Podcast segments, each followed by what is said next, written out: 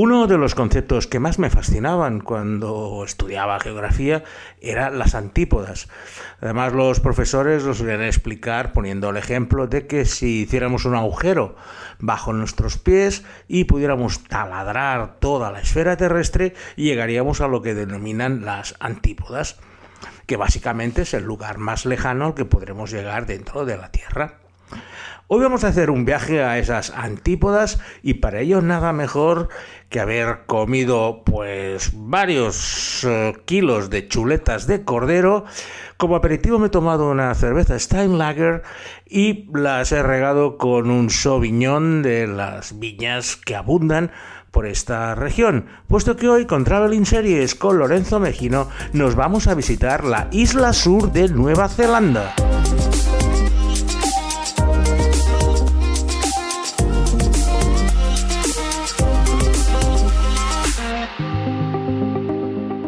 Nueva Zelanda es una ex colonia británica que consta de dos islas, que de una forma muy original se llaman la Isla Norte y la Isla Sur. La Isla Norte es la más pequeña, pero también la más poblada. Nueva Zelanda viven unos 5 millones de habitantes y de hecho casi 4 viven en la Isla Norte, mientras que la Isla Sur tiene una superficie que sería como dos veces Andalucía, para que tengáis un orden de magnitud, y viven escasamente un millón cien mil habitantes, de los cuales casi la mitad viven en Christchurch y sus alrededores, por lo cual el resto de la isla es un lugar donde apenas vive gente y donde os encontraréis ovejas por todos los sitios, puesto que hay como 20 ovejas por persona.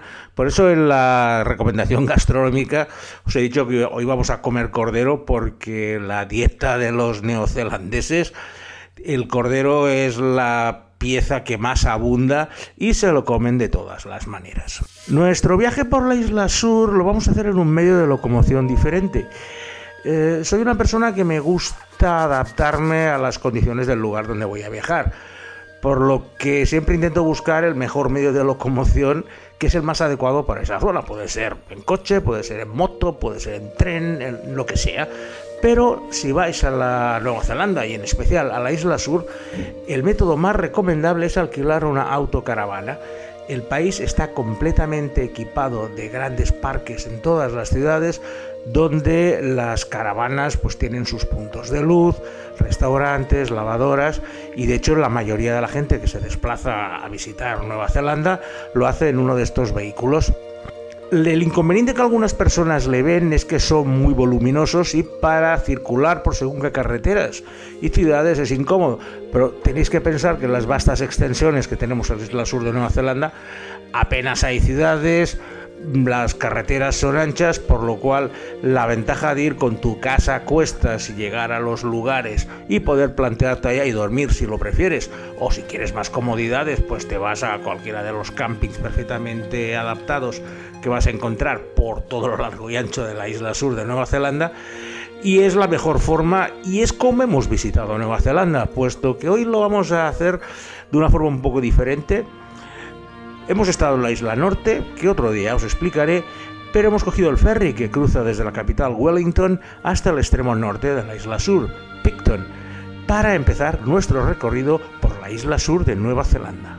Como nos vamos a recorrer la isla sur de punta a punta y tiene 800 kilómetros de largo, nos lo podemos tomar con mucha tranquilidad y por ello tras la travesía del ferry nada mejor que quedarnos por las inmediaciones de, Picton, de la zona norte, para visitar el Parque Nacional de Abel Tasman y los estrechos de Marlborough, dos de las maravillas que nos brinda la isla sur. La mejor manera de recorrer esta zona es seguir eh, un sendero de largo recorrido que se llama el Abel Tasman Coastal Track y que sigue la línea de la costa de este norte de la isla sur a través de bosques que llegan hasta la punta del mar, acantilados de arcilla de gran altura y unas playas de arena blanca y aguas azul turquesa que bueno te van a obligar a parar cada vez que encuentras uno de estos lugares paradisíacos mientras vas recorriendo a tu ritmo esta, esta zona norte. Los estrechos de Marlborough también es un conjunto de fiordos, lagos, donde la gente pues navega, hace kayak o simplemente se tumba al sol en la playa. Y hemos empezado por esta zona porque la primera serie de nuestra selección de la isla sur de Nueva Zelanda tiene lugar en esta región de Picton y el Parque Nacional de Abel Tasman y me estoy refiriendo a Duggan. I'm getting someone to run a check on Bill's wine tasting story, and I'm running a check on Michael. You don't think they kidnapped her? I thought you liked them. Well, that's not exactly a guarantee of anyone's innocence. Nothing's turned up on him yet, but it's early days.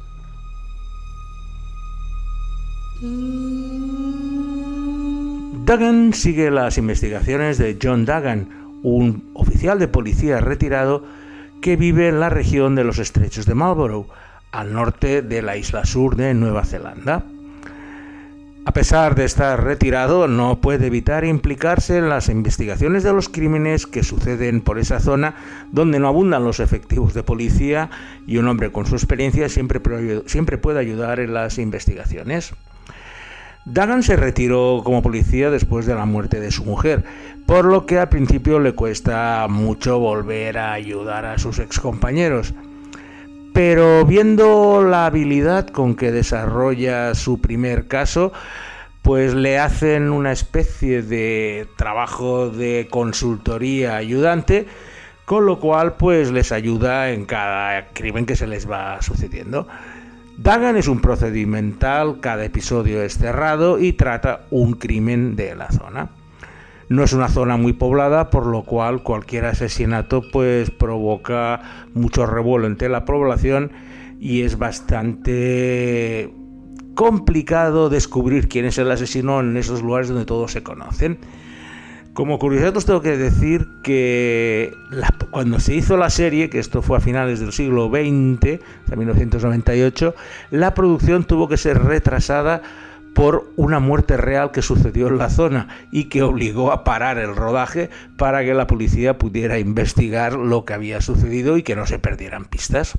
Tras descansar en esta zona norte, cogemos la carretera que desciende a lo largo de toda la costa oriental de la isla sur y nuestra primera parada es un lugar que se encuentra a unas dos horas de camino, que se llama Kaikura, y que es uno de los lugares turísticos más importantes, puesto que salen numerosos barcos a observar las ballenas que están apenas a media hora en, bote de la costa de Kaikura, y es uno de esos lugares donde las vas a avistar en gran calidad. Si tienes suerte podrás hacer esa foto que todos tenemos en mente, como es la cola de la ballena entrando en el agua. Y mm, si tienes más suerte aún, incluso las podrás ver saltar. A lo mejor vas y no ves nada, pero bueno, eso es la incertidumbre del viaje. Una vez eh, has disfrutado con este viaje con las ballenas, seguimos el viaje hacia el sur para llegar a la ciudad más importante de la isla sur, Christchurch. Christchurch es la ciudad principal de la isla sur, pero también ha sido una de las que ha tenido más mala suerte esta última década, a principio de la cual, en 2010, hubo un terremoto devastador que mató a casi 200 personas al derribar muchísimas de las edificaciones del centro de Christchurch. De hecho, se hizo una miniserie que no, os voy a hablar hoy, pero sí que os la quiero comentar, que se llama Hope and Wire que trata precisamente de las historias de los supervivientes al terremoto. Es una serie durísima, puesto que se mezclan historias personales ficcionadas con imágenes de archivos reales.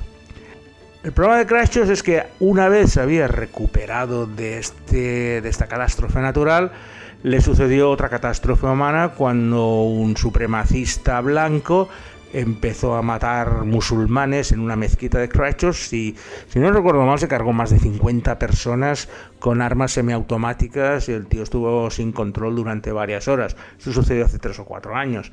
Con lo cual, tener esos dos acontecimientos tan graves en una ciudad tan importante, quieras o no, deja marcadas a muchas de las personas que viven allí y que de una manera u otra han vivido esos acontecimientos muy cerca. Mm, la ciudad de Christchurch en sí no es ninguna maravilla, es una típica ciudad media como podríamos tener en Estados Unidos o en Australia, no hay ningún monumento que destaque, pero en cambio lo que hay que hacer para llegar allí es irnos hacia el interior porque en menos de dos horas, dos horas y media de coche vamos a llegar a uno de los lugares más importantes de Nueva Zelanda, como son el centro de los Alpes neozelandeses y concretamente el Parque Nacional del Monte Cook o Aoraki. El Parque Nacional del Monte Cook es un paraíso tanto para esquiadores como para escaladores.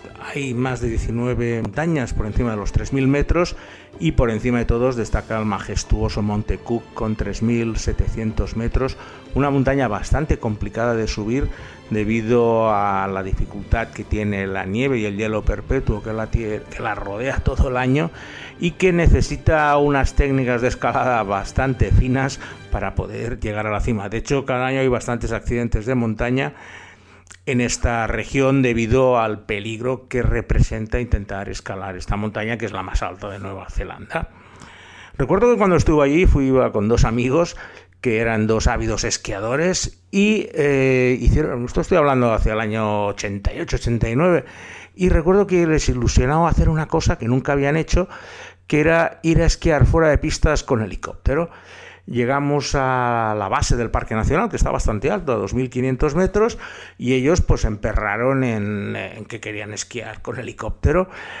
Mm, encontramos un operador que les ofreció una, una, excursión al día siguiente, pero eso sí, les obligaron a hacer un cursillo de localización con ARBA antes de incluso contratarles el recorrido de mañana. ¿Por qué? Porque en caso de avalancha necesitaban tanto ser localizados como ayudar en la búsqueda y si no dominabas el sistema de larva, que, básicamente es un geolocalizador que emite un sonido para que te puedan localizar si estás bajo la nieve, es una condición sine qua non, ya era una condición sine qua non hace 30 años para poder esquiar.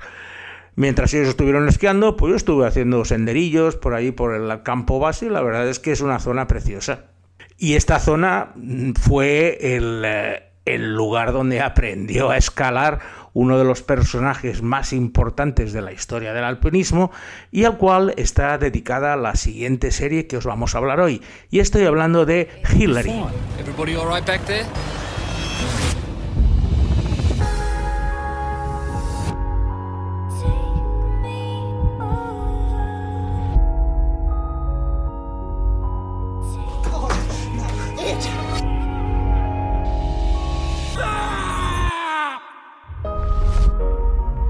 Edmund Hillary pasó a la historia de los hitos de la humanidad al ser la primera persona, junto a su compañero de cordada, el Sherpa Tenzing Norsen, en alcanzar la cima del pico más alto del mundo, el Everest, en 1953, una hazaña nunca conseguida antes y que convirtió al tímido montañero neozelandés en una verdadera celebridad global por su inédita hazaña.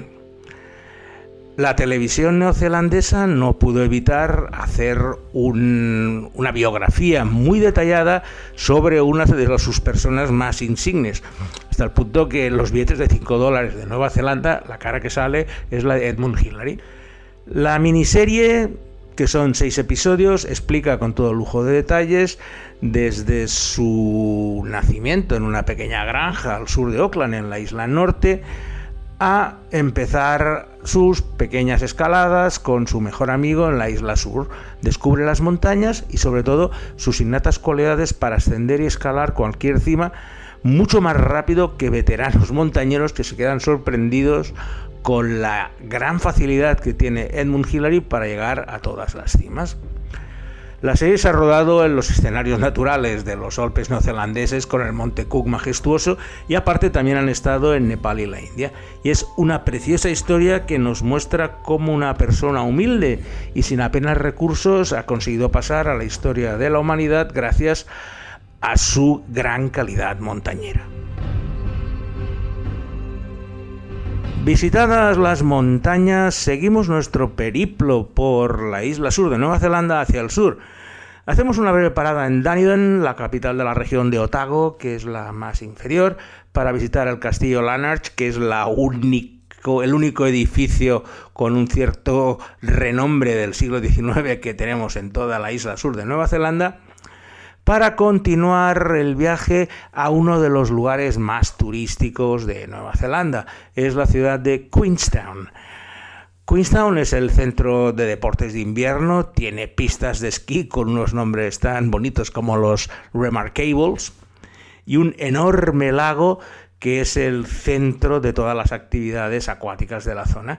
También tienen una actividad que yo no había visto que se llama el jet boating, que son unos eh, barcos que van a toda velocidad por en medio de los ríos encajonados en las gargantas y los pilotos van derrapando porque no necesitan mucho calado. Funcionan son motores de agua. La verdad es que no sé muy bien cómo funcionan, pero no es de gasolina. Es algo muy peculiar de Nueva Zelanda, el jet boating. Y si estáis por Queenstown, pues una de las excursiones típicas es precisamente hacer el jet boating. Este lago que se encuentra a las orillas de Queenstown se llama el lago Wakatipu y seguro que lo has visto porque la tercera serie de la que os vamos a hablar hoy es la más conocida del lote y el nombre se llama precisamente Top of the Lake. There's a suitcase washed up. There's human hair coming from the inside. Cinnamon worked at Silk 41, uh, brothel. My dad and my mum want to meet you. Mary's boyfriend. He's the German from Silk 41.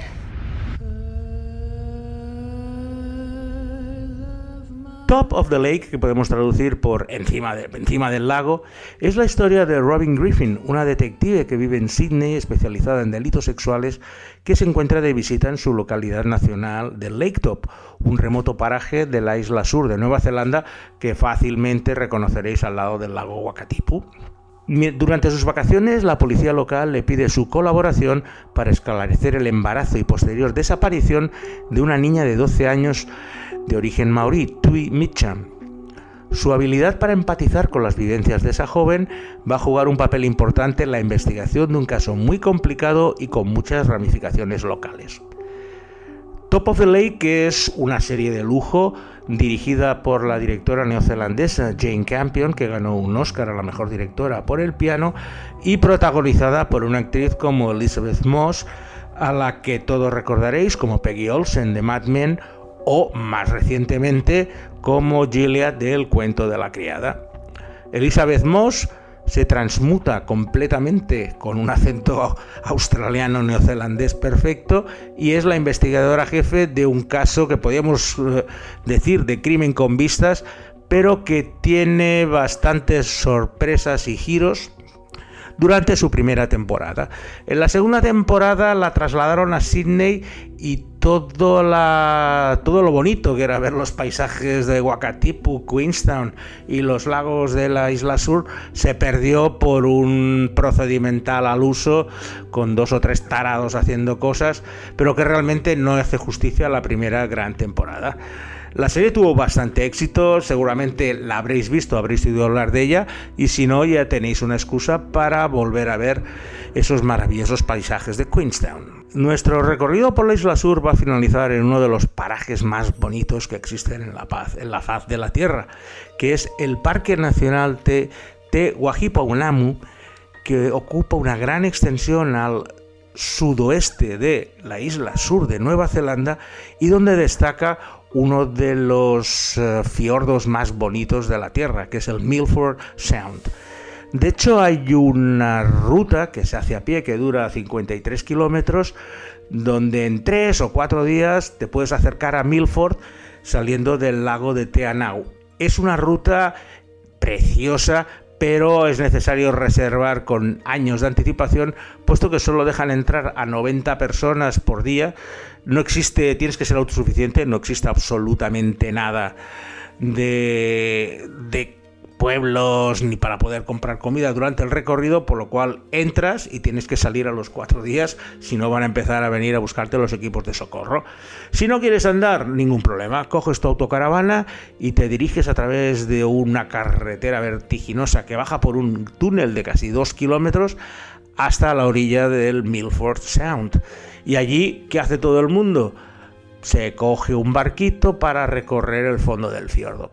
Ya os aviso que el tiempo suele ser infernal. Llueve como 250 días al año y es uno de los lugares donde tiene más precipitación.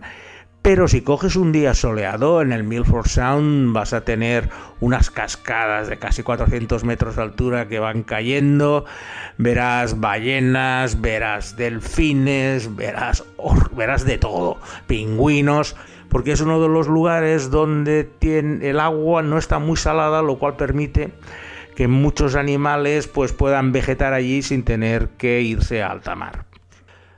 Repuestos de todas las maravillas que hemos visto en este parque nacional y sobre todo en, Milford Sound, nos volvemos hacia Queenstown porque allí tiene lugar la última serie de nuestra selección de hoy, una coproducción entre Dinamarca y Nueva Zelanda que se llama Straight Forward. Welcome to New Zealand. Why are you running away? I'm her. I'm her. I'm her. I'm her. I'm all these people. I know you've got secrets. I don't care. Five.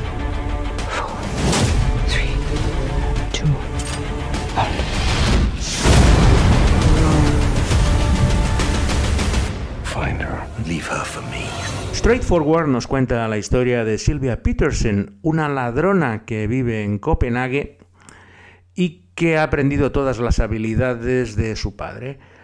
Un día su mayor enemigo, un gángster, se llama Raven, Raven hace que el padre de Silvia sea asesinado y ella decide vengarse donde más le duele, despojándole de todo el dinero de sus bancos mediante un hackeo de todas sus cuentas. La reacción del gángster es virulenta y obliga a que Silvia huya al lugar donde nadie la puede encontrar y que el lugar es Queenstown en Nueva Zelanda. Como os podéis imaginar, eh, su adaptación a Nueva Zelanda no es sencilla y como siempre sucede en estos casos, al final pues acaban descubriendo dónde está y su precario equilibrio que había conseguido en Nueva Zelanda se va a ir al carajo con una velocidad bastante rápida. Straightforward es una coproducción entre Dinamarca y Nueva Zelanda con la mitad del reparto de cada uno de los dos países y que se ha rodado en los dos. La historia empieza en Copenhague, acaba en Queenstown y al final vuelve a Copenhague. Es un thriller entretenido, curioso, no es nada del otro mundo, pero la mezcla de las dos culturas danesa y neozelandesa da un resultado por lo menos pintoresco. Y con esta serie nos vamos a despedir por hoy. Gracias a Alberto Laya por haber... Hoy ha tenido que trabajar con la cabeza abajo y los pies arriba para encontrar en modo neozelandés todas estas músicas. Y sin nada más me despido de vosotros hasta la semana que viene en Traveling Series con Lorenzo Mejino.